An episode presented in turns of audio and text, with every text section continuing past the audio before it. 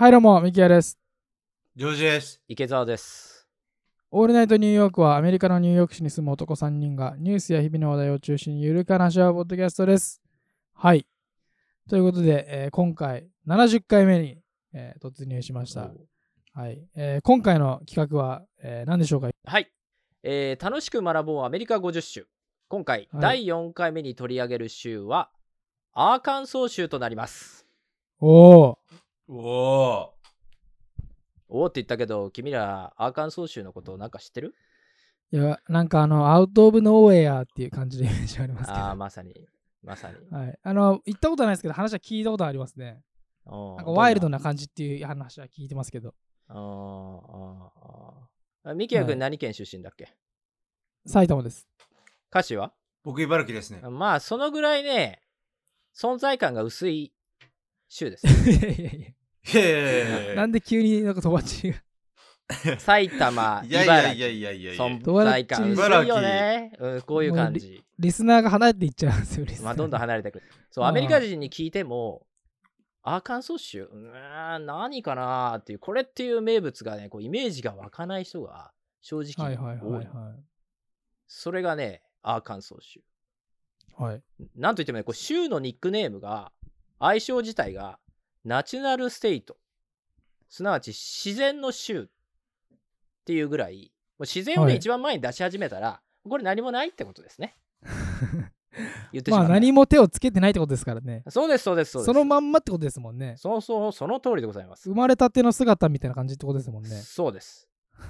だってアリゾナ州だって素晴らしい自然があったわけじゃない？はい。ね？それに、アラスカ。デナリさんあったよね、素晴らしい自然だよね。はい。ワイルドライフ。あったよ。でも、まあナチュラルステイトとは言ってないわけ。ナチュラルはあるけど。そう。ということで、どうしてもね、存在感が薄い州としてはい。捉えられがちなんですが、ですが、はいし、かしそこで終わらないのが、このオールナイトニューヨーク。おおはい。アメリカ南部といったらやはりね根深い社会問題があると思うんですけどミキヤ君何でしょうか？南部の社会問題ですか？人種差別とか。その通り人種問題、はい。ね、アラバマの州の会に引き続き今回もね有色人種奴隷として長年扱われてきた黒人がどう人権を獲得していくのか。公民権運動っていうんですけれども、その経緯を学べる回だと思っていただければと思います。はい。いいですか？アラバマの会って覚えてるかな？ちょっと復習するからねはい。はい。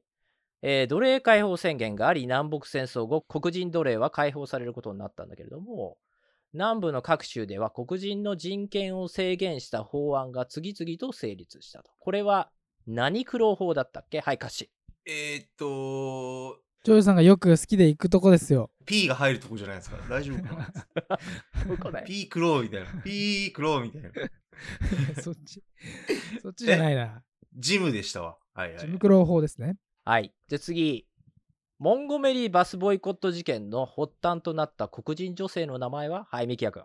えー、大ロザパーク、ロザパークですか？その通り、ローザ・パークスさん。はい。では、3問目。1月第3月曜日、黒人にとって重要なこの日といえば、はい、歌詞。えー、っと、あさってです。カメハメハ大王。あ惜しいなぁ違うなあー、残念。マルコメックス、マルコメック 好ス。好きだね。マルコメックス好きだね。ミキヤ君お願え、いします。これマーティン・ルーーサー・キング・ジュニアですそか？の通りです。マーティン・ルーサー・キング・ジュニアデーということで、キング牧師の誕生日。まあ、正確にはね、彼の誕生日は15日なんですけど、今年はね、1月17日。たまたまですけど、この収録のね、はい放送日となっておりますと、まあ、ここまでね、ついてこれなかったか、そこの君はね、失格でございます。えー本日の回をね、聞く資格はありませんので、第57回のアルバマの週を聞いてから戻ってきてもらえればと。敷居高いですね。はい。はい。はいまあ、こんなものはね、黒人の長い長い長い戦いのね、ほんの一部にしか過ぎません。もちろんね、本日のアーカンソー州の会においても、公民権運動の話は出てきます。でも、それでさえほんの一部のこの4ぐらいにしかならないんですけど、こうやって毎回いろんな州を勉強していく中で、少しずつね、黒人が当時置かれた立場を知り、人権を勝ち取るため、我らもね、一緒に戦っていこうではないかというのが、今回の趣旨でございます。いいですか？は。はいい。はい、意識高くいきましょうね。なるほど、なるほど。はい。とね、まず人種問題に行く前に、前半部分はもう少しライトなお話から入っていきたいと思います。えー早速ですが、このアーカンソー州、州の名前が少し困った感じになっています。困った感じ？はい。州の名前をアルファベットで書いてみると、こうスペルがですね、ARKANSAS。はい。これを普通に英語の読み方で読むと、ミキヤ君どうなる？普通にアー。カンサスとかですか？そう。アーカンサスってなっちゃう。うんはい。で、あれと、じゃあ、アーカンソーってのは日本語読みなの？と思った方、ね。ご安心ください。英語においても正式な読み方は、アーカンサーです。アーカンサそう。あれと、ちょっと混乱してきたよね、なのに。そう、最後 S なのに混乱してききましたよね。でもっと混乱させちゃうんだけれども、英語版の Google マップで、その ARKANSAS と検索して、アーカンソー州の位置を見るとわかるんですけど、はい。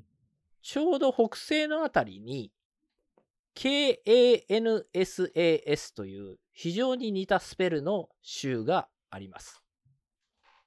カンザス州、キャンザス。はい。そういう。似た名前の州があるんですよね。スペル上はね。うんうんうん。要するにすぐ近くに似た名前の州。一つはキャンザス、カンザス州と、もう一つは AR プラスキャンザス州がある。はいはいはい、はい。ということで。す。わかります ?AR キャンザスで、ミキヤ君が言ってくれた R キャンザス。でもそういう読み方はしませんっていう。うん。もうこの時点で地理に疎いほとんどのアメリカ人はもうついていけないと。もうこの2つアメリカの州の人でも違いが全くわからないっていうことになってますね。アメリカ人でもそんなことあるんですか？そんなことあります。君ら笑ってるでしょ？君ら笑ってるけど、じゃあ鳥取県と島根県どっちがどっちかわかる？鳥取の方があの海に面してる方じゃないですか？あほら、そんな感じでしょ？どっちも海に面してますよ。ほら、分かってないでしょ？じゃあ鳥取の方が、じゃあ鳥取の方が東。東、その通りだね。うん分かってないよね当てずっ。ぽうじゃねえか。分かってないずっぽうじゃん。砂丘、砂丘。先あるある。まあなんでね、こんな似た名前の州が近くにあるの、どんな関係があるの？っていうふうにね、疑問に持たれた方もいらっしゃるかと思います。うんうん。ここで最初のクイズです。ドゥドゥン。アーカンソーという州の名前の起源はどこから来たのでしょうか ?3 択です。おおいいですか？ー。はい。1土着のインディアンの部族の名前がアーカンソーであった。土着のインディアンの部族の名前がアーカンソーであった。うん。あるよね。あのインディアンの名前をこう使った州であったりとか土地の名前って。アラスカのこの前ねうん出てきたデナリ山もともとマッキンリーって言ったけれどもインディアンの言葉を使ってデナリ山になりました。あったよね。こういうケースが1番2初めにこの土地を発見した白人フランス人の名前がアーカンソーであったあこれもあるよニューヨークね僕らが住んでいるニューヨークこれヨーク校っていう後のジェームス2世だけどあ。はいはい。その名前が使われてる王様の名前つけちゃおうっていうそういうケースもあるからねうん。なるほど。3カンザス州に負けたらあかんぞっていうことでアーカンソー州になった。ああ。あ、これ、もらったわ。あるでしょ？あるでしょ？もらったわ。あるでしょ？悪い美脚。もらったわ、これ。ほら横の州とか近くの州ってさ仲悪かったりするじゃない？なんか似たものと一緒にされちゃったりして、鳥取と島根はい。そうですよ、ね？あの島根の方はわしは日本を作ったんじゃと。出雲大社だぞと鳥取の方はいや20世紀なし君んとこあるんですか？と、まあ、そんな不毛な言い合いをしてるわけですよお互いなるほど お。互い負けたくない事実隣には負けたくないからないですけど。うんはいはい。事実。ということで、カンザス州と AR プラスカンザス州のね、アーカンソー州っていうのは、これは負けたらあかんぞってことでアーカンソー州になったんではないかという説。なるほど。はい、これが3番目になります。いかがでしょうか？うん。いいですか、僕じゃあ。はい僕から。ははい、僕はもう断然3番ですね。断然3番。これはもう僕身近にあります。いやいや僕、茨城県出身なんですけど、うんはい。千葉と茨城は仲悪いんで。でしょ？でしょ？はい。あーで、ちょっとこう、上の方行くと福島があったりとかさ、で、横の方栃木とかですよ。ちょっともう敵だらけなんで。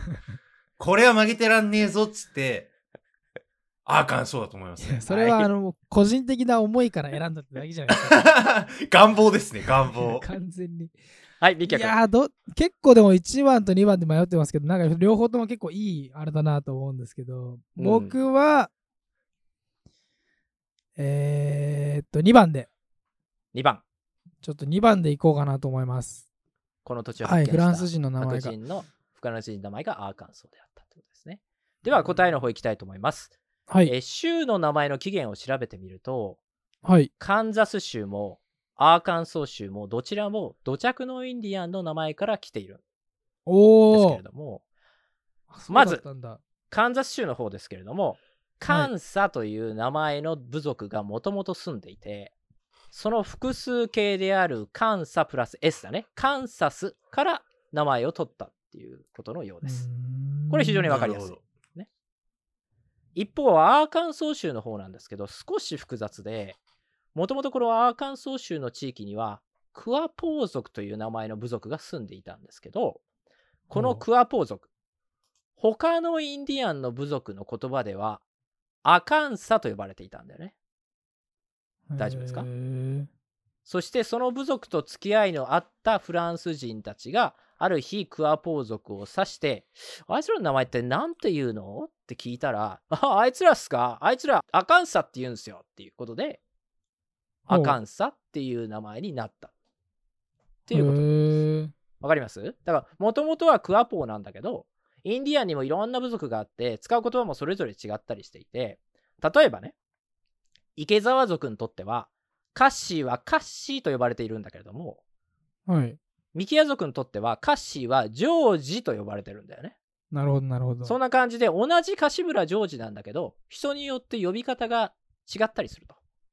うんうんうんでそんでそのたまたまミキヤ族の話だけを聞いた白人が「Oh, he's George」ということでジョージが正式名称になったみたいなそんなイメージです。えーそれがジョージアの起源っていうことでじゃあいいんですね。全然違います。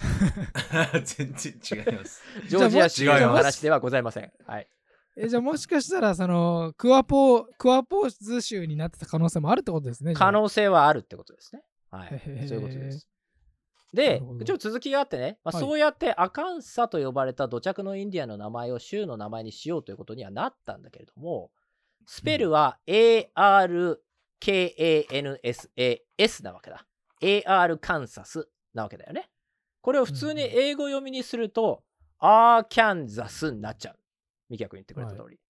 はい。で、ここで、州の2人の上院議員の間で大激論が始まったんだよね。片方の議員が、いや、英語読みでアーキャンザスでいいんじゃね？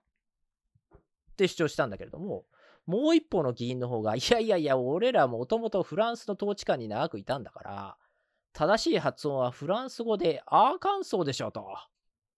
やっぱりこういう言い合いがあったみたいなんだよね。ほうほうほで、最終的には1881年の州議会立法で公式にアーカンソーっていうふうに決定したそうです。う。じゃあフランスの発音のことですか、そう。俺ね、フランス語のことはよくわからないんだけれども、最後の S は無音、サイレンス、発音しないということで、へアーカンサーってことで、最後、サースとはならない。アーカンソーっていうことになったそうです。ーなるほど。ということで答えは1の土着のインディアンの部族の名前がアーカンソーであったが正解です。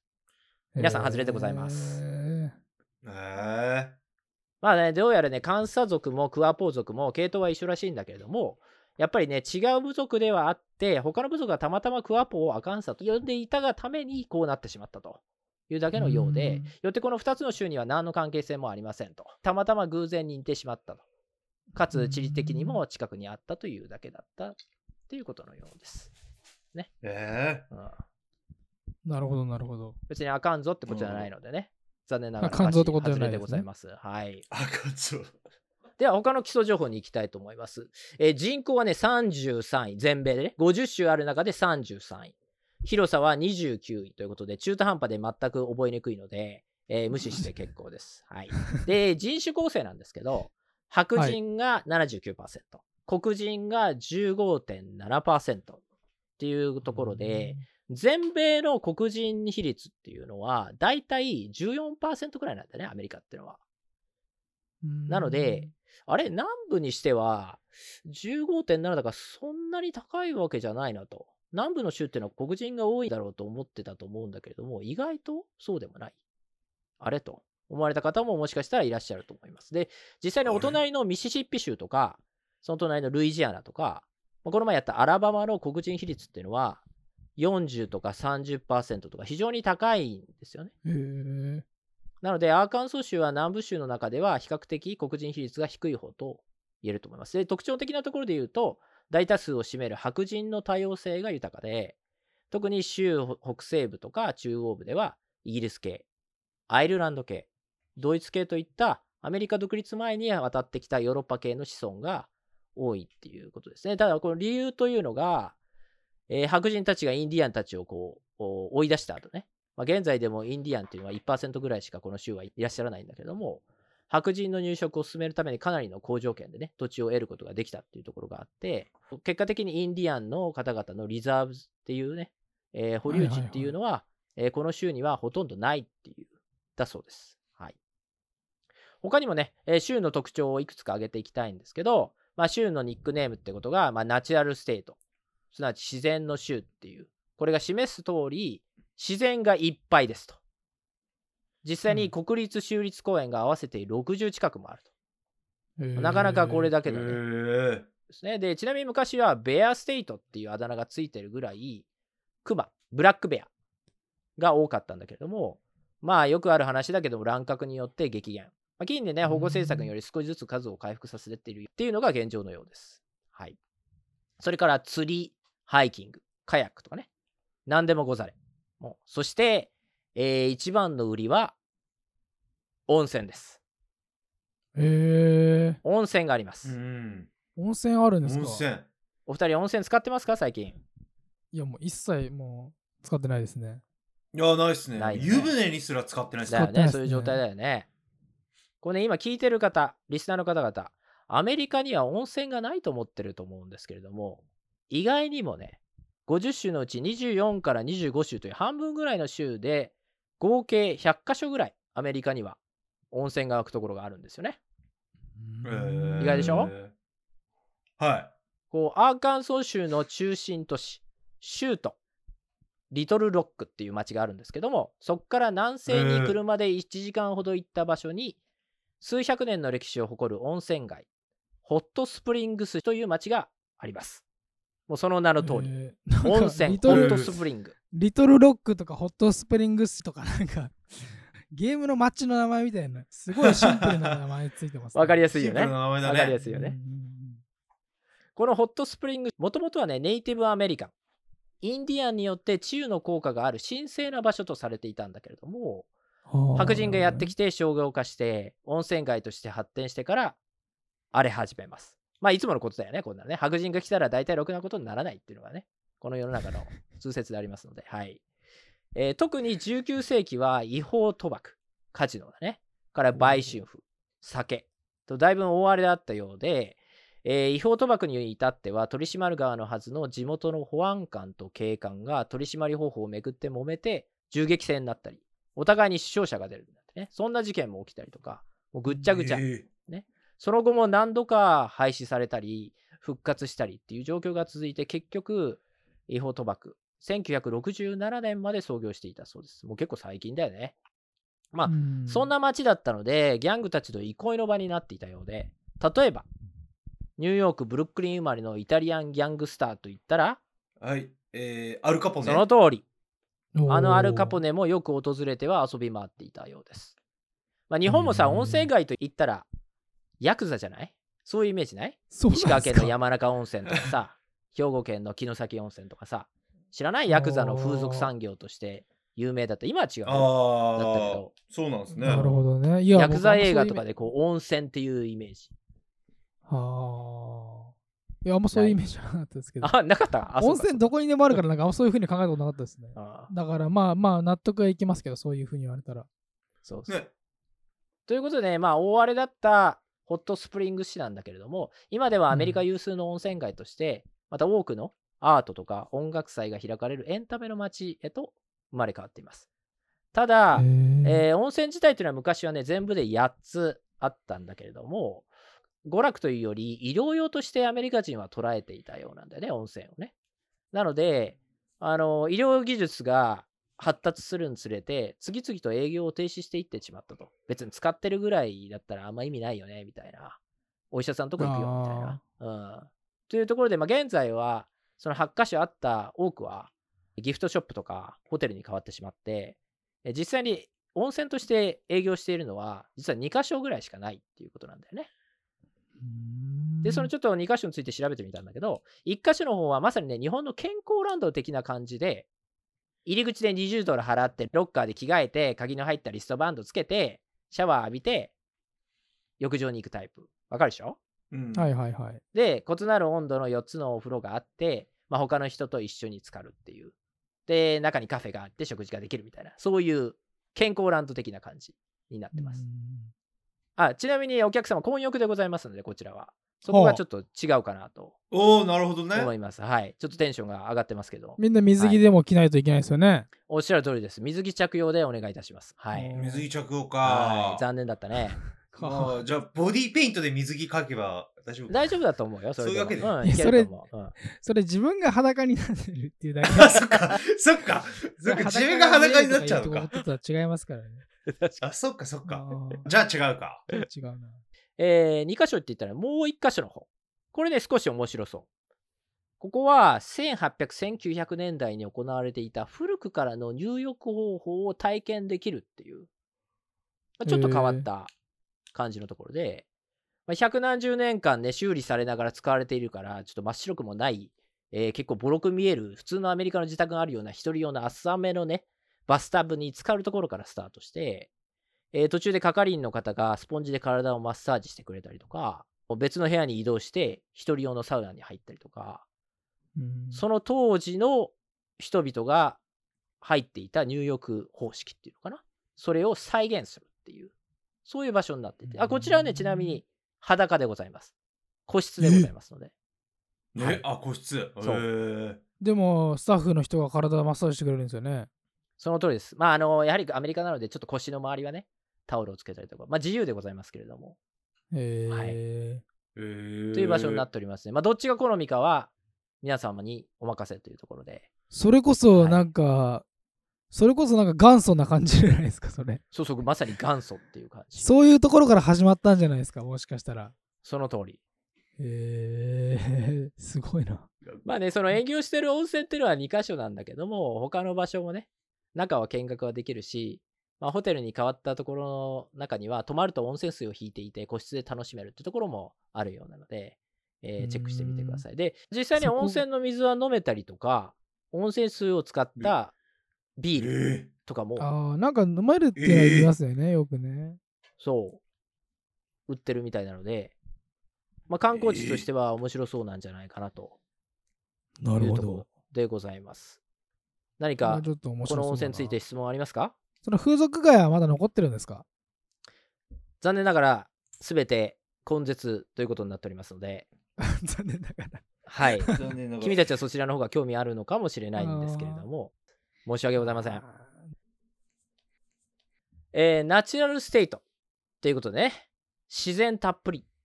まだまだね、もうちょっと自然の話をしていこうと思うんですけど、鉱山について話したいと思います。1887年、州都リトルロック南西部で防気サイトが発見され、一時期アーカンソー州は全米一の防気サイト産出州となったっていうこともあったようです。それから特に、えー水晶の産出地としても有名です。水晶といえば、ブラジル、それからアーカンソー。この2つの場所から産出されたものが世界一美しいと言われています。うんうん他にもね、様々な鉱石、鉱物っていうのが産出されるんですけど、ここでクイズです。はい。はい。最近、ミキヤくんの彼女のディーガンさんが、次の誕生日に指輪が欲しいってねだってきているそうなんですが、いや、そんな事実は一切ございません。彼がプレゼントしようと考えている指輪は、次のどれでしょうか ?3 択です。どういうこと？これどういう問ややめっちゃ題ですか個人的、パーソナルな話じゃいやいや、あの、そういう。事実一切ございませんので、あの、1、トルコ石の指輪。ああ1、トルコ石の指輪。ね、トルコ石といえば、前回の？週の会の？放送覚えてますか？話題アリゾナ州。の名産じゃないですか。そうですね。いいですか？ああ、はいはいはいはいはい、ね？は詳しくは第66回のアリゾナ州の回をね、ちょっと聞き直してくださいね。1、うんトルコ石の指輪。はい。2、ダイヤモンドの指輪。ダイヤモンド。最近始めたばかりの YouTube チャンネルがね、どうやらね、この感じだと1年後には数万、数十万のサブスクライバーになってるってことで、ちょっとね、リッチなようなんですよ、彼。あアーカンソーに関係ない、うんこの問題と。いうことで、ちょっと高いものを買えるんじゃないかなっていうところで、い。なるほど。ダイヤモンドをプレゼントしようと思ってるんじゃないかっていう 予想が立ちますね。はい。僕に対する予想の問題ですか、これ。3、はい。工事現場に落ちているナットの指輪。はい。はい。いや、これ知ってます？名名名作ドラマ。はいじゃない。101回目のプロポーズ。あれを見てね、はいはい触発されたそうなんですよ。知ってまああ、なるほどすね。名台詞知ってる？あれ。僕は死にません。あなたが好きだからっていう。Say yes ってやつ。知らない？聞いたことはありますけど世代が違うのね。聞いた、聞いたことあります。リアルタイムで見たことないです。はい。じゃあ、1、トルコ石の指輪。2、ダイヤモンドの指輪。3、工事現場に落ちているナットの指輪。答えはどれでしょうか？答えも何もな、事実がないから。まあ、ダイヤモンドじゃないですか、消去法でいくとしたら。歌詞はええちょっと高そうだよな、1、2番。で3番だとそこら辺に落ちてるから、ダイヤモンド色に塗って、ダイヤモンド色ってなんで、ちょっと、あの、陰影つけてさ、うんうんあー、ちょっとキラキラするみたいなさ、感じにすればわわかるし、わからなくなるから、はい。3番でお願いします。3番わかるだろ。ナットの指輪で。全然はいアーカンソー関係ないけど大丈夫ですか、これ。はい。ダイヤモンドの指輪。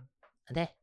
これがね、答えなんですけれども、最近ね、かなりね、リッチになってきてるミキヤくんですが、それでもやはりね、全ちょっとね、やっぱりそれでも、ダイヤモンドの指輪はやっぱりきついっていうことで、そんな彼におすすめしたいのが、ここです。ダイヤモンドクレーター州立公園。ほ1906年にアーカンソー州にこの現在州立公園がある場所でダイヤモンドが発見されたんですけれども面白いのは、このダイヤモンドの鉱山は一般公開されていて10ドル払えれば37エーカー東京ドーム3つより少し広いくらいの土地なんですけどそのダイヤモンド採掘場に誰でも入場できて好きなだけ採掘作業をすることができるっていうこう。となんですね。へたった10ドルで1000円ですね。ーはいはいはいで、実際に1日に1、2個は見つかってるらしいんですよね。あ、実際に見つかるんですか？そうそうそうそう。で、見つけたら近くのセンターに持っていくと、本当にそれがダイヤモンドかどうか鑑定してくれるっていう、へえ。そういう場所になっていて、すごいですね、まそれは。実際にダイヤモンド採掘作業っていうのは、ここに関しては人海戦術が必要で、よって商売としては成り立たないっていうことで、企業は参入していなくて、平和にのんびり一般人が採掘できるっていうことのようです。ただまあ歩き回っていたら見つけるっていうパターンもよくあるみたいだし、あ、落ちてるみたいな。とか、長年来てる人はこうザルみたいなやつでね、こすっていうので、えーまあほぼ趣味みたいな感じで来てる方が大半のようなんですけど、まあ、人気のスポットという風になってるみたいです。なるほど、なるほど。人が集まりそうですね、それは。そうそうそう。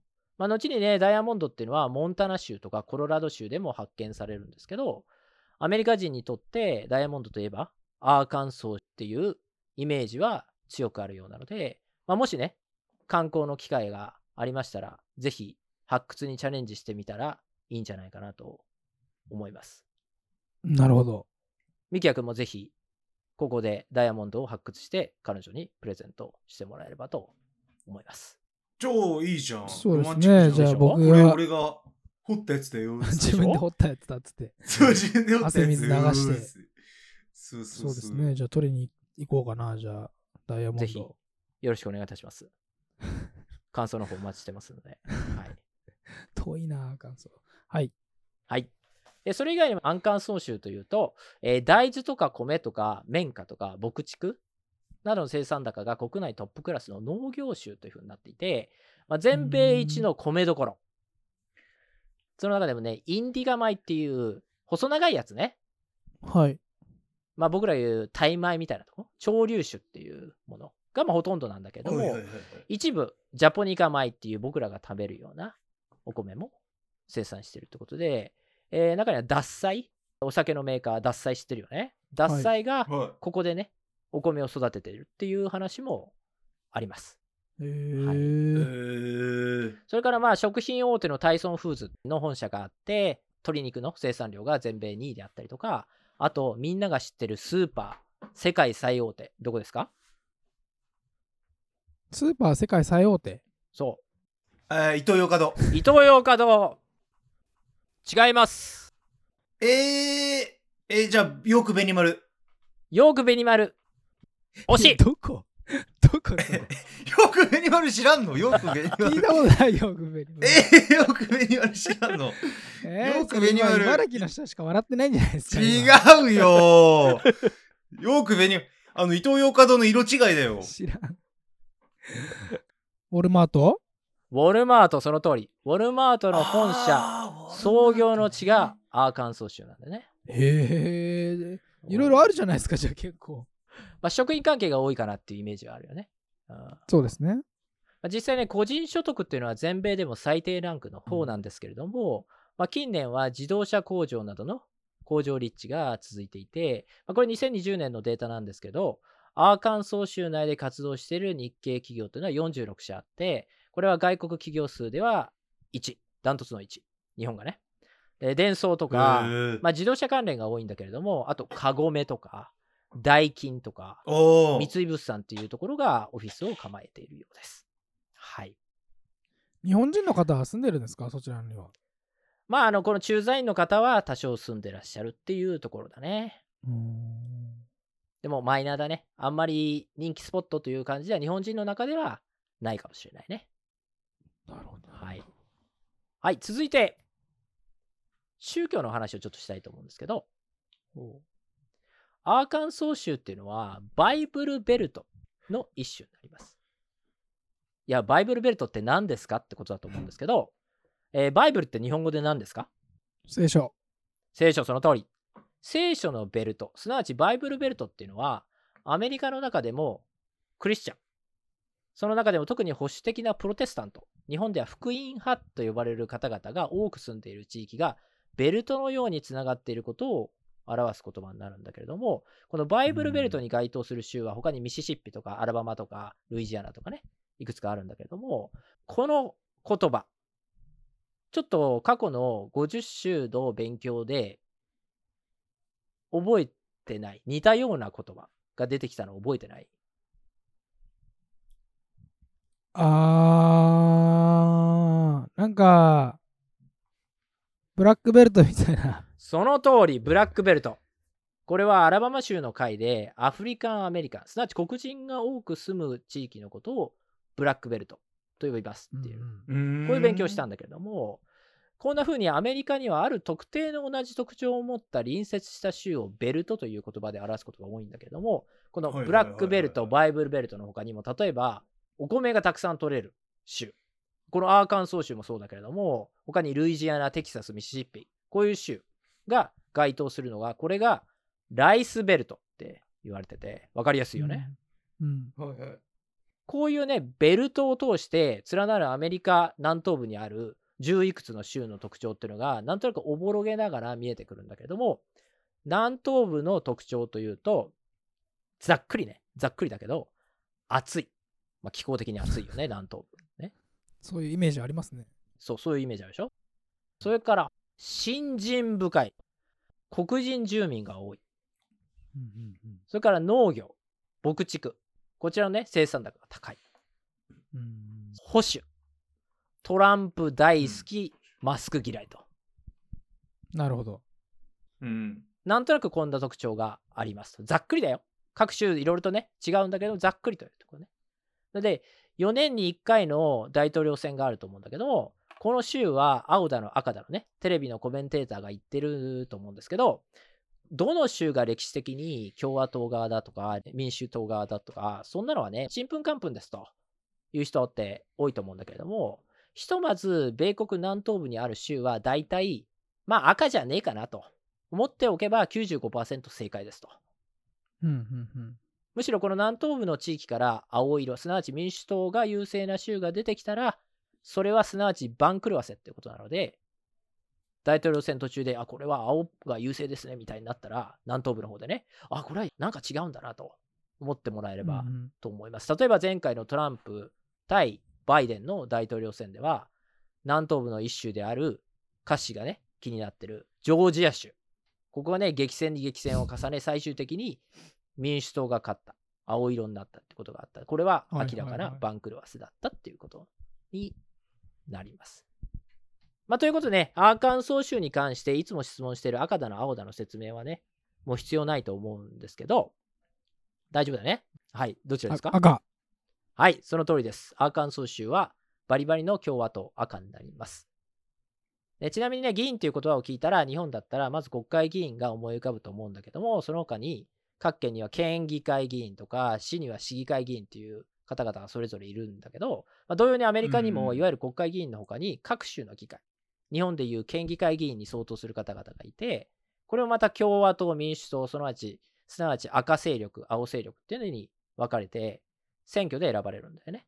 で、このアーカンソー州は、ガバナー、すなわち、この州で一番偉い人、知事って言われる人も共和党出身。それからナンバー2の副知事、ルーテントガバナーって言われるんだけども、この人も共和党出身。それから州議会の上院、下院全部、現在は多数派は共和党ということで、もう真っ赤っか。筋金入りのバリバリの共和党の州となっています。そこまでね、真っ赤っかなら、過去のアメリカの歴史上、どの大統領選でも全てアーカンソー州は共和党が勝ってきたんでしょっていうふうに思ったと思うんですけど、これね、実は違うんです。実は。なんとね、実はアメリカの歴史上、黒人差別をずっとしてきた奴隷制に賛成し続けてきた州というのは、今やリベラル政党ブラック・ライブズ・マターと叫んでる民主党なんです。おうちょっと混乱してきたでしょ。まあ1964年にね、成立した人種差別を禁じる公民権法っていうのがあるんだけども、その成立、それが成立したあたりから、共和党と民主党で逆転して、今の形になってるんだよね。わかる？はい。南北戦争で奴隷制反対だった北側って何党？リンカーンがいたのは何党？共和党。その通り、共和党でしょ？あれと、共和党の方は奴隷制反対なんだと。で、その逆、民主党はずーっと奴隷制をキープしたいと思っていた方なんだよね。なので、その1960年代まではずーっと南部の方の州は民主党の牙城だったんだよね。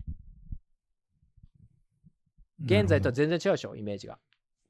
そうですね。まあね、ちょっとここら辺混乱すると思うので、この話は今日はここまでにしたいと思います。またね、いつか取り上げようと思います。ちょっとね、難しい話になってくるので、はい。まあ、とにかく、ここ直近50年は、南は赤、黒人住民が多い、保守でトランプ好きでマスク嫌いだと、そう覚えておいてね、えー 置いてもらえればと思います。なるほど。うんはい。ここでクイズです。早押しです。早押し。過去にこのアーカンソー州から生まれた民主党所属の大統領の名前を答えなさい。いや、もう全然わかんないですね。難しいなぁ難しい早押し問題ですか、これ。はい。ヒントしヒント。はい、ヒント。はい。ヒント。大統領在任中に性的スキャンダルを起こし、この有名な言葉。relationship that was not appropriate. 不適切な関係。ええ、ミキヤ君大統領ですか？こう言ってしまった。はい。大統領です。なるほど。もう一ついこうか。これでもう分かると思う。この方は大統領在任中、ホワイトハウスの実習生だったモニカ・ルインスキーさんとあホワイトハウス内で、まあ、具体的には性行為を行ってしまったという大統領僕。全然知らないんですけど、そういうその話に。ちょっとジョイさんだったらわかるんじゃないですか？ーいや、でもとりあえず言ってみる。ここ直近の大統領言ってみなよ。そのドナルドトランプ？ドナルド・トランプ、もっと前。っと前。前は？オバマ？前は？その前は、うんうん。いや、オバマの前誰ですか？いやいやいや、オバマの前、ほら。ブッシュ？じゃお、お、お、来た来た。おおおもうでその、その前は？その前は？その前、その前、ほら。ビル・クリントン？その通り。正解。その通りでございます。正解。その通りです。素ごい晴らしい。素晴らしい全。然多分その人が大統領だった時マジ一切僕アメリカに興味なかったから その前の記憶とかその前の知識全然ないですねあビル・クリントンさんそうです。やっちゃったやっちゃった。はいえーアーカンソー州といったら、まず良いも悪いも出てくるのはこの人なんですね。ビル・クリントン。このクリントンさん、へー32歳でアーカンソー州の知事となり、5期通算12年務めた上、アーカンソー州出身の初の大統領となります。で財政赤字を劇的に改善させたりとか、長い好景気を作り出した経済通ってことで、一部には未だにね、人気があったりもするんだけれども、こう一時期大統領首寸前になったので、この性的スキャンダルのせいで。で、そういうちょっとね、めちゃ恥ずかしい過去が前面にやっぱりどうしても出てきてしまうっていうところ、それから奥さんヒラリー・クリントン知ってるよね、はいヒラリー・クリントンはい含め夫婦で、まあ、いろんなね、スキャンダルまみれというところがあったりっていうことで、まあ、地元アンカンソー州の方に、じゃあこの方英雄なんですかって聞くと、うーんっていうちょっとね、あの微妙な顔をするっていう、そういう方のようですね。まあ、とはいえ、うん。ビル・クリントン博物館っていうのが州とリトルロックにあるし、何より州の最も大きい空港の名前がビル・ヒラリー・クリントン・ナショナル空港っていうぐらいなので、まあ、どんな形にせよね、へしっかりとアーカンソー州の歴史に足跡を残しているっていうことは、すまあごいっすねすごいなーで、民主党の大統領になるんですね、それで。その通りです。はい。珍しいですですね。ビル・クリントンがこのアーカンソー州から出た後は、その後ずーっと今に至るまで赤。もう共和党側の、あうん、出身者ばかりになりますね。うんーなるほど。はい。ではここで再びクイズです。今日クイズ多いよ。もういいですね、今日は。はい。すごいな次のヒントから、アーカンソー州出身の有名人を3人答えなさい。いいですか？ヒント難易度上がってるなどんどん難易度上がってますよ。今日難しいよちょっと。むずいな。今ね、はいはいはい簡単すぎたっていうお声をいただいたので、ちょっと難しくしていくのでね、ついてきてくださいあーなねる。ほどなるほどはい。誰ですかそれ？誰だそんなこと言ってんの？誰だよ。1人目。はい太平洋戦争後、連合国最高司令官といったら誰でしょう？これ日本人として忘れちゃいけないね。あー。はいはい、アイゼンハワー。惜しいね。それは太平洋戦争時だね。そうですね。うん。ああ、そっか。あれじゃないですか？なんか、なんかタバコ吸ってそうじゃないそですか？の通り、そのコーン通り。パイプ、コーンパイプですよね。まさに。あれ？ちょっと名前わかんないな。なんかあのあの、ティアドロップのサングラス かけてそうな。そういう感じそういう感じも GHQ の人ですか？その通り。その通り。あマッカーサーお正解すごい企画。僕が学んでいくすごい企ー僕画。が学んでいく回みたいになってますね すごいな、ミキヤ君。はいはいダグラス・マッカーサーー。この方は州都リトルロック出身で、実際にマッカーサー公園っていうのが市内にありへます。ーはい。有名人のじゃあ建物多いですね有名人です。はい。えー、2人目いきます。どんどん難しくなってきます。これえー日米奨学金制度で有名なこの方。ね、このポッドキャストのリスナーには米国への留学にね、興味がある方とか、また昔留学していたっていう方も多いと思うので、挙げておこうと思うんですけども、日米奨学金制度で有名なこの方、ご存知でしょうか？いやブラブラ奨え、学金。それだけ？それだけです。それだけ？いそれ以外のヒントはございません。や、僕、奨学金もらってないから、わかんないっす。わかんないっす。確かにな接点がなさすぎてちょっとわかんないそう、なさすぎて、ちょっと、もうちょっとヒントないんすか？いやもう全然わかんないもともと上院議議員でした。ここの。まあ、そんなヒントは多分あまり効果がないと思うけれども。フルブライト奨学金って知らない、いや全然聞いたことないですねガンダムの大佐の名前みたいな ね。2人目はジェームズ・フルブライト。この方、アーカンソー州出身となります。ちなみにその人はいつぐらいにその奨学金制度のあれをやった人ですか？戦後あたりになりますね。今でも続いてますよ。戦後も何万人という人がこの奨学金を使って留学をしております。はい。あーなるほどねはい、なるほど。では最後3人目になります。はい1960、70、80年代に活躍したグラミー賞11回ノミネートの伝説的シンガーソングライター。カントリーミュージックのアイコンと言われて、アウトロー、男の中の男。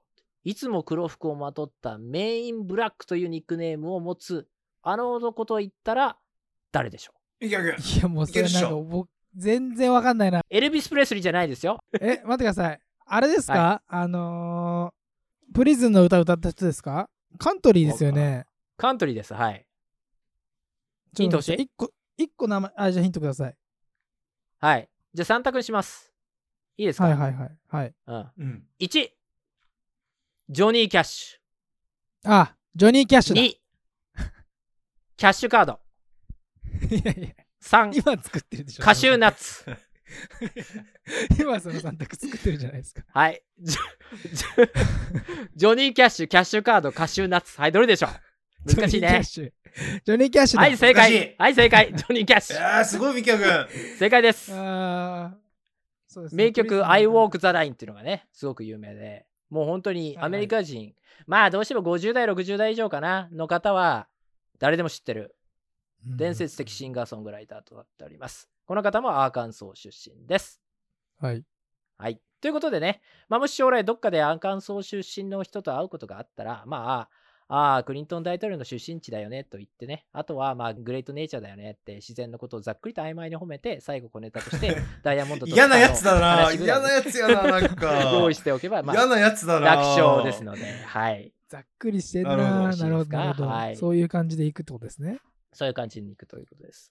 はい。じゃあちょっとね、後半部分入っていこうと思うんですけど、えー歴史についてね、ちょっとだけね、話そうと思います。えー最初にね、うん訪れたヨーロッパ人、この地を訪れたヨーロッパ人は、スペイン人探検家で、エルナンド・デ・ソトっていう、こう覚えてるかな？アルバマ州で登場した、インディアンを殺戮してった人ですね。あ同じ人なんですか？同じ人です。この方が、ここまでたどり着きました。アーカンソー州までね。で、もともとはね、もちろんここも、えーアーカンソー州もインディアンの土地だったと。で、外の率いるスペイン軍っていうのが次々と土着のインディアンを滅ぼしていったっていう記録が残ってるんですけど、その後、まあ、様々なね、他のインディアン部族がこの地に流入してきたり、スペイン人の後に入植してきたフランス人ってね、えー彼らとインディアンも交易を通して、まあ、結果ね、増加し続ける白人入植者によって少しずつこう追いやられたりするんだけれども、でもある程度ね、安定したコミュニティっていうのを築いていたようです。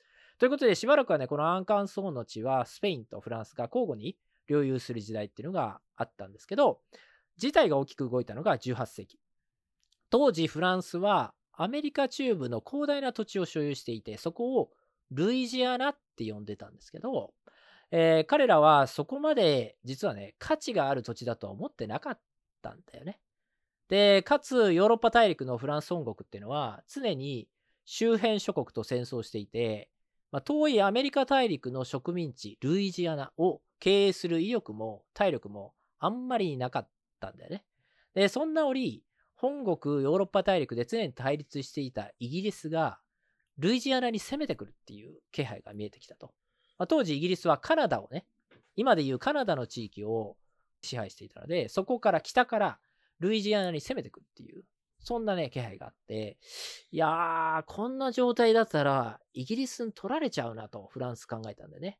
で、それくらいならば、友好国に売ってしまいたいと。それがアメリカだったんだよね。ほうほうほということで、1803年にこの広大な地域、ルイジアナをアメリカに売ることにしたと。前回は、前々回か、アラスカの回で、そんな感じだったの覚えてる？ロシアがあのクリミア戦争で戦ったニック機イギリスに取られるくらいなら、ね、アラスカの地位を地域を他のやつに売ってしまいたいって言って。うん。で、アメリカの外交官のね、スワードさんっていうのが、買ったらアメリカ人にブーブー言われて、スワードの冷蔵庫ってボロクソ言われたっていう話覚えてるかな？ありましたね。あったでしょ？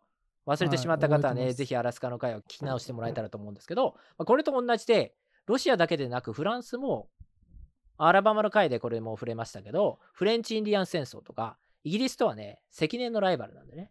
でずーっとこの両国っていうのは戦争をし続けていて、今でもこう隣国あるあるっていうか、この両国、フランスとイギリスっていうのは常にいざこざを起こしてるっていうわけなんだけども、やっぱりね、イギリスに取られるくらいなら他の人に渡してしまいたいっていう。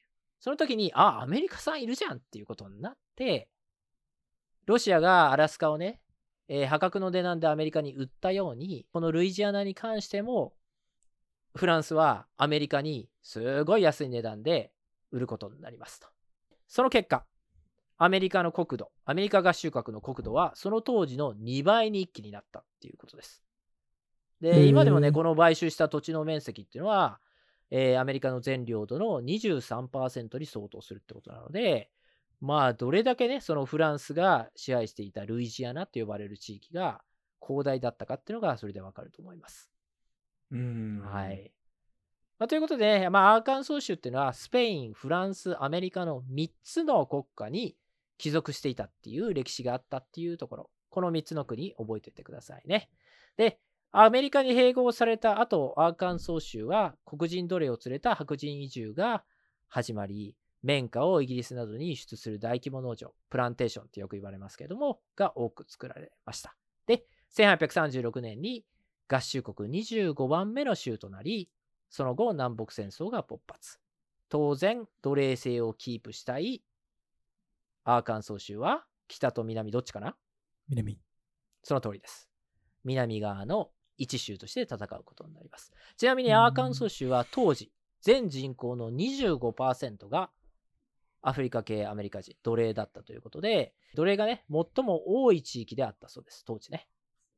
うーんまあ、あの南北戦争は皆さんご存知の通り、南側が負けますと。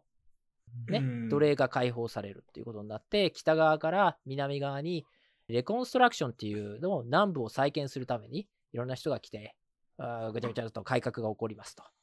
で、それが1870年代に終了すると。じゃあもう黒人の方々解放されたんですかというところなんだけれども、残念ながら南部諸州は次々と人種差別主義法案、ジムクロー法だね。これを制定して、その後も人種によっての差別的な取り扱いっていうのが、えー容認されたままであったと。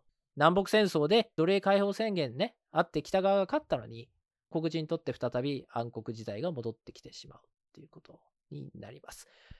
そしてそれから約、まあ、100年というところかな。1954年、このアーカンソー州で大きな事件が起こります。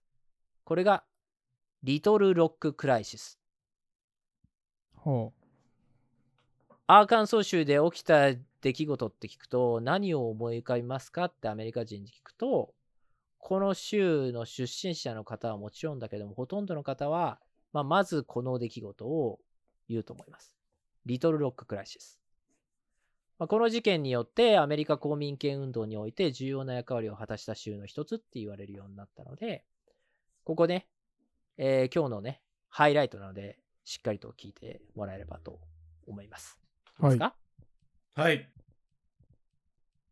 時は20世紀半ば。第二次世界大戦後、ちょうどね、公民権運動が活発だった時代です。南北戦争はとうに昔に終わってます。でも、全米ではまだまだ根強い黒人差別が続いていて、特にアーカンソー州のような南部の州では、まあ黒人は奴らに人権なんてあるわけないだろっていうようなことを平気で公言し、またそれが許される、そんな白人がまだまだ多く存在していた時代でした。で当時、ジムクロー法により、白人、黒人が通う学校はしっかりと分かれていた。こちらは白人が通う学校です。こちらは黒人が通う学校です。彼らが一緒に同じ学校に通うってことはありえなかった。でそんな中、1954年にアメリカの最高裁判所からスクールセグリゲーション、すなわち人種による教育差別は違憲です。ダメです。黒人と白人は同じ学校に通っていいですよっていうブラウン判決と呼ばれる判決が下ります。その結果、1957年に当時白人ばかりだったアーカンソー州の州都リトルロックにある高校、セントラルハイスクール、そういう名前の高校ね、セントラルハイスクールが黒人生徒9人の受け入れを決めた。ですが、これに白人市民が猛反対。大騒動になって、ついにはアメリカ国家が動くことになるという大事件が起きましたと。で、その黒人生徒9名っていうのは名前がついていて、 Little Rock Nine って呼ばれてたんだよね。 Little Rock Nine。Nine は9だね。はい。彼らがセントラルハイスクールに登校した初日のこと。当時の州知事のフォーバスさん。州知事として市民を守る必要があるって言って、州兵、州の軍隊まで動員して、その黒人生徒の登校の邪魔をし始めると。こんなことが起きたんだね。要するに、このままね、黒人を白人と同じ学校に行かせるなんて、市民の安全のためありえないっていう風に言い出して、で要するに一般概念として、この当時、法律上はね、黒人も白人と一緒ですよという風になっていたはずなのに、いまだになんだかんだ言って、アーカンソー州だけでなく、多くの南部の州では、黒人は市民、さらには人間としての扱いを受けていなかったっていうことが、まあ、ここからわかるかなと思います。うんで、まあ、結果ね、どうなったのかというと、1日目にはね、そうやって、州のね、州の兵隊さんがいて、えーブロックしてるんだよね、入り口を。なので、彼らリトルロックナインの9名の黒人生徒さんは学校の中に入ることができなかった。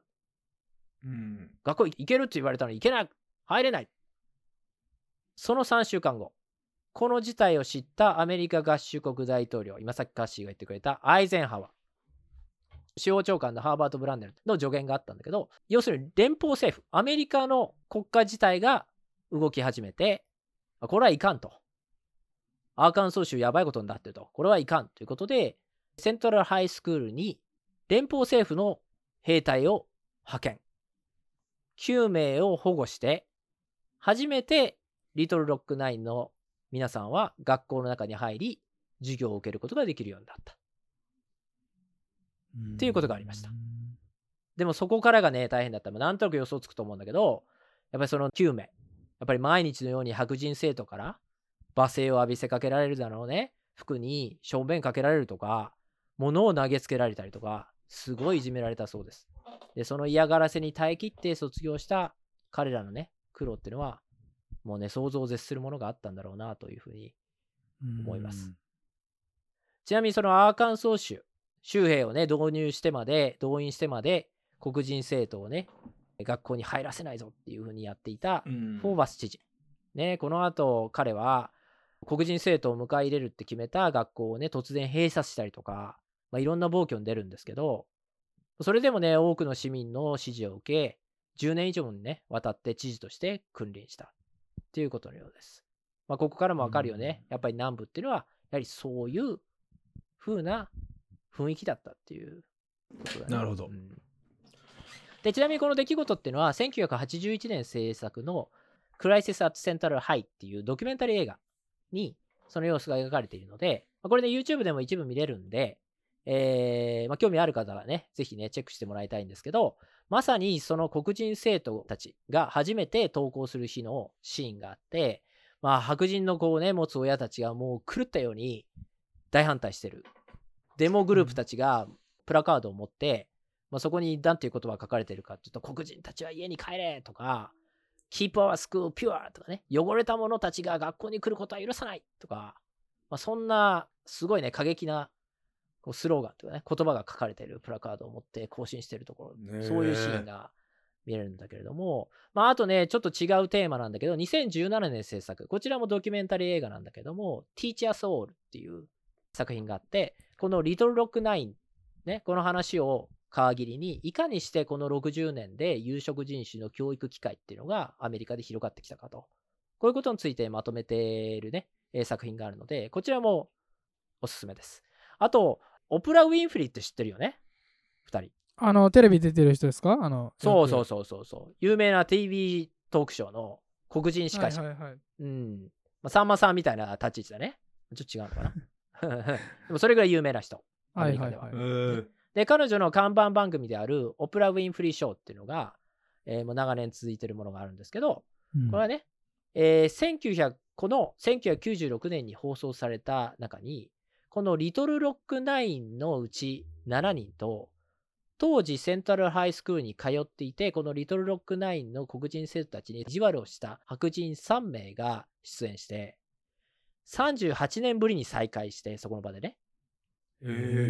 で、その白人たちが当時の自分たちの過ちを黒人たちに謝罪をするっていう、すごい回があって、うん、ーすごいな。まこれは映画はね、長いのでちょっと見れないなっていう方も、このオプラ・ウィンフリーの番組のコアな部分っていうのは、まあ10分ぐらいで YouTube で見れるので、えーぜひね、オプラ・ウィンフリー、リトル・ロック・ナインっていうのをね、アルファベットで、えー YouTube で検索してもらえればと思うんですけれども、これは、ね、ちょっと衝撃的なので、なかなかこういうことって日本じゃやらないと思うんだね。うんアメリカらしいなと思うんだけど、ぜひ見てもらえればと思います。で、まあちょっとね、僕の視点だけど、別に差別をしていた白人の方を持つわけでは全くないんだけど、当時、白人が黒人を差別するっていうのが当然であった社会において、高校生だよ。子供だよね、要は。が、うんこれは差別だな、やってはいけないことなんだな、とか、判断できるはずがないよね、やっぱりね。う。うんんやっぱりね、そのオブラ・ウンフリーのお番組に出演していた白人の一人の人が言っていたんだけど、私はレイシズムの家に生まれてしまったと。こういうふうに育てられたんだっていうふうに言っていて、やっぱりね、そういうふうに育っていたら、まあ、それが彼らの常識となってしまっていると。なので、隣に黒人の生徒が来たら、うわどけよっていうふうに言ってしまうのは、やっぱ子供として残念ながら不思議なことでも何でもないんだろうなっていうのは、まあ、言いたくはないけど、うんやっぱ現実だったんだろうなっていうふうには思うよね。そうですね。で、うん、そんな中でも、これはね、そのウェプラ・ウィンフリーのこの番組を見てもらえると分かるんだけど、白人の生徒の中にも、ごく少数なんだけど、黒人に友好的な人もいて、例えば、リトル・ロックナインの一人である黒人のテレンスさんっていう人がいたんだけど、その方、数学の教科書をね、おそらくね、こう、白人の同級生に隠されたか捨てられたりっていうことで、なくしてしまったっていうことに気づいた、ロビンっていう名の白人女性の生徒さんが、自分の机をテレンスさんの机に寄せて、自分の数学の教科書をシェアしたっていう、うん。そういう話があって、美しい話だよね。でも、ロビンさんは、その後、黒人をお前助けただろっていう、そんなことしたんだなっていう、その行為をした結果、本人だけじゃなくて家族までもが、他の白人の人々からハラスメントを受けたりとか、様々な社会的な報復を受けたそうなんだよね。うんで、まあ、これちょっとネタバレになるんだけども、そのロビンさん、実際に、このオプラ・ウィンフリーの番組のこのスタジオに登場して、白人である彼女が当時ね、当時の一般の白人から受けた仕打ちについて語ってくれているので、まあ、ここら辺も興味ある方はね、へーぜひチェックしてみちょっと見てみよう。もらえればと思います。。うん。要するにね、未だ続く欧米社会における黒人の人種差別の話っていうのは、ちょっと日本の方にとって、少しね、遠い話かと思う。やっぱり、あの、ミキヤ君とかカッシーとか、俺とか、まあ、こうアメリカにね、10年とか、それ以上とかでいて、まあ黒人の友達がいたりとか、知り合いたくさんいると思うんだけども、でもそんな我々でも、やっぱりちょっとどこかね、ちょっと離れたところにあるっていう感覚があるんじゃないかなっては思うんだね。まあ人それぞれだと思うんだけど、うん。ここにおいてね、何か、こう、何かをしないといけないって人は言うかもしれないんだけど、でも、個人的な意見なんだけど、本来は何かしなくちゃいけないっていうこと、そのこと自体がおかしいことで、このロビンさんが番組で言っていたようにね、私はテレンスさんではなくても、もし他の生徒さんであっても、教科書を持っていない人がいたら、シェアしてあげたでしょうっていうふうに言っていて、この一言が全てを語ってるっていう風に感じたんだけど、本来はそうあるべきだ。黒い肌の人だから助けなきゃとか、じゃあ逆に白色なんだから、まあ偉そうにしてきたんだから白色の人は。だから困っていても放置でいいのかって言ったらそういうことじゃないだろうと。うんうんファンド作って一律にお金あげようとか、短絡的なね、短絡的って怒られちゃうと思うけど、本当に何が彼らが困ってるポイントなのかっていうのを分かっていてその行動を取ってるのかなっていう、そういうところっていうのはちょっと聞いてみたいなっていうケースが非常に多いなっていうふうに、そういう行動を取ると、より差が顕著になってしまう。その行為によって、より人種間の差が浮き出てしまってんじゃないのかなっていうふうに感じることがあるなっていうことは言っておきたいなと思って。うん、はい。あとまあもう一つね、最後感じたことなんだけど、まあ、僕らはね、様々な固定観念を持って、こうやって育ってきてる以上、気づかないうちに日々様々な差別とか区別をしているんだろうねと。まあ、これ自戒を込めてね、言ってるんだけども、うんこのロビンさんのように、たった16歳なのにね、周りが何を言おうがおかしいことはおかしいと判断して勇気を持って行動した人をもし自分の目の前にしたときに、自分はきちんと一度立ち止まって考えて行動できるだろうかと。まあそんなことをね、思う機会を与えてくれた事件でした。はい。はい。はちょっとその動画は僕も YouTube でちょっとチェックしてみようと思います。ぜひ、い。ね。ぜひチェックしてください。はい。なるほど、なるほど。ここでクイズです。おはそろそろ終盤ですのでね。えーアメリカの各州にはステイトフラッグ、州の旗というものがあります。各州には州の法律とか州の軍隊とかね、まあ、日本の県なんかと比べるともっと自治っていうのが進んでいて、やっぱりアメリカ合衆国っていうぐらい州の集まりなんだ、アメリカはね。それぐらい一つ一つの州っていうのは独立していて、例えば、えー中絶っていうね、よくアメリカでは、えー議論になるテーマがあるんだけれども、この中絶に関しても、ある州の裁判所ではこういう判決が出ましたっていうところと、じゃあアメリカ国家としてこういう判決が出ましたっていうところが、えー内容が全然違うっていうことがよくあります。で、それによって、うんいや、俺は自分の住んでる州はこういうふうに決まったから、こちらに従う。でも、アメリカとしてはこういうふうに決まった。え、どっち従えばいいの？みたいなケースっていうのはよくあって、これはどちらがどちらを優先するってことは実はあるようでない。い。ここがいろんな問題を引き起こしてる。まあ、そんな事態があるんだけれども、まあ、それぐらいね、州っていうのは自治が住んでいて、各州に旗っていうものがあって、この旗っていうものが、その州のね、特徴を結構表してるっていうことがありますので、まあ、今回ちょっとアーカンソー州は非常にユニークなね、えー旗ということで取り上げたいと思ってます。で、ちょっとね、ここで、えっと、スマホをね、皆さんお持ちの方、またパソコン目の前の方、ちょっと、えー検索をしてもらえたらと思うんですけど、はい。アーカンソー州の旗っていうふうに検索してもらえればいいかなと思うんですが、まあ、イメージ検索、Yahoo 画像検索か Google 画像検索かわからないけども、イメージ検索の方がよりいいかなと。要するに、アーカンソー州の旗っていうものをちょっと探してください。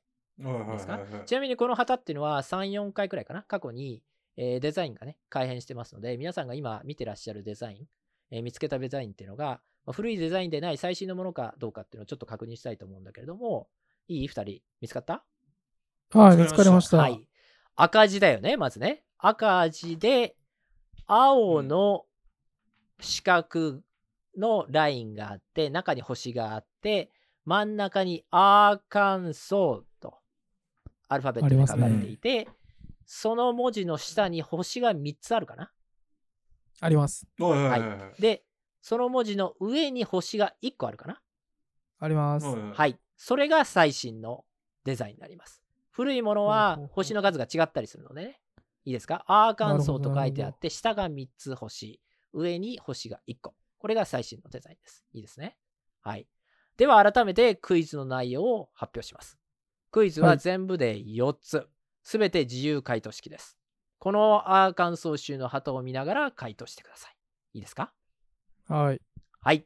はいでは、第1問目。青い線、帯で囲まれている内側の白いひし形。あるね、白いひし形。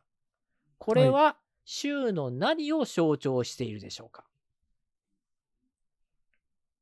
これ今日学んだことをが出てきますので、思い出してください。白いひし形。これは州の何を象徴しているでしょうか？いや、これは、温泉じゃないですか？なんで？温泉？こ星が26個 ?25 個？それはね、第2問目です。。歌詞先行きすぎ。あれ？どれどれですこかの真ん中の白いとこだけってことですよね？そうです。その白い石あー型の白いとこ形はあ何を？形？あ、ダイヤモンドその通り、正解です。ダイヤモンドです。第2問目。はい青い帯の中に星がたくさんあると思うんですけども、この数25個になります。この星の数は何を意味しているでしょうか？え ?25 個。さらーっと今日話したらね、25っていう数値が出てきてます。数字が出てきてますー出。てます？はい、出てこれます。これでもあれじゃない？あのー、ほらアメリカの国旗もさ50、50あのその州のさあの数の星があるっていうことだからさ、うんうん。このこれもそれに関連してるんじゃない？だからだからいいね、いいね。だから？南部アメリカ連合国の時のあのあれってこと？でも関係ないか。違うか 違連うか。合国の時の属属してた州でもちょっと多すぎるから20えー、だからやっぱ20温泉の数じゃないですか？あ、温泉のお2つしかねえぞ。減らさんといかんよ、多分。あと23個ぐらい。私、近いとこまで来てるんだけどなそう、そうっすよね。多分この感じ的にはそんな感じですよね。近いとこまで来てます、すごく。答えいきましょうか？はい。歌詞いける？25、5 25番目？とかってこと？その通りです。おー。えこの25というのは、アーカンソー州がアメリカ合衆国に何番目に参加した州かっていうのを表しています。あ25番目にアメリカ合衆国の一州になりましたということを表しています。ー、なるほど。はい。どんどん難しくなっていくよ。第3問目。このアーカンソー、ARKANSAS の文字の下の3つの星は何を意味しているでしょうか ?3 つの星。いいですか？は。い、どうぞお。えー、なんか人種とかじゃないですか？なんか。違う？人種ではないな人種ではないなんかこの下3つにあるのが、うんなんかこっち側で上1個だけはなんか仲間外れみたいな。なんかそういう感じじゃない？いやー、違うな今さっきね、違うこの3つは覚えといてくださいっていうふうに、俺言ったんだけど、あー、なんだったっけなあこれもじゃあ州ってことで、州、州ですよね、じゃあこれ。上1個わかんないけど。州ではないけれども、アーカンソーの歴史を思い出して、彼らのルーツっていうのが、どこにある国か。アメリカとフランスとスペイン。その通りです。アーカンソー州は、その3つの国とつながってる。その3つの国の統治下にあったよっていうことを残したいっていうことで、なるほどね。3つの星があります。では、え、で、この1個、そう、え、ごめんなさい。はい。え？第え4問目がそれです、あ歌詞。なるほど、なるほど、なるほど。アーカンソーの文字の上にある一つの星は何を意味しているでしょうか？なんだこれは気になるな。これね、え、実はねアーカンソ、ーそのものじゃない？歌詞が、今さっきちょっとね、答えを言ってた、おーっと思ったんだけど、ほちょっと言ってしまっていた。あ、もうそこで言っちゃうと思ったんだけど。人種じゃないでしょ。連合国？その通り、正解すごい歌詞連。合国？ほうこれ俺も全然わかんなかった、初め。アーカンソー州っていうのは、南北戦争の時に、南側、連合国の方に所属していたっていう。そのことを記憶に留めておきたいっていうことで、この一つの星があるああ、そういうことですね。っていうこと。えーで、今聞いてる方、え、いまだにって思った方いらっしゃると思うんだよね。え、南北戦争って相当前、150年以上前に終わってるよね、と。いまだに、しかも負けてるじゃない。ね、南側。うんそんなことをいまだに残してるのって思われた方いらっしゃると思うんですね。そういう方はまずね、えーもう一回 Google 検索してもらいたいんですけど、南軍の旗、うん南軍の旗っていうふうに画像検索してみてください。南軍の旗です。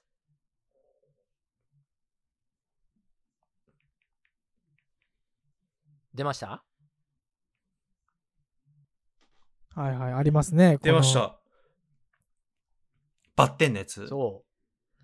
どう思う？あ似てますよね。だよね。なんか似てるよね。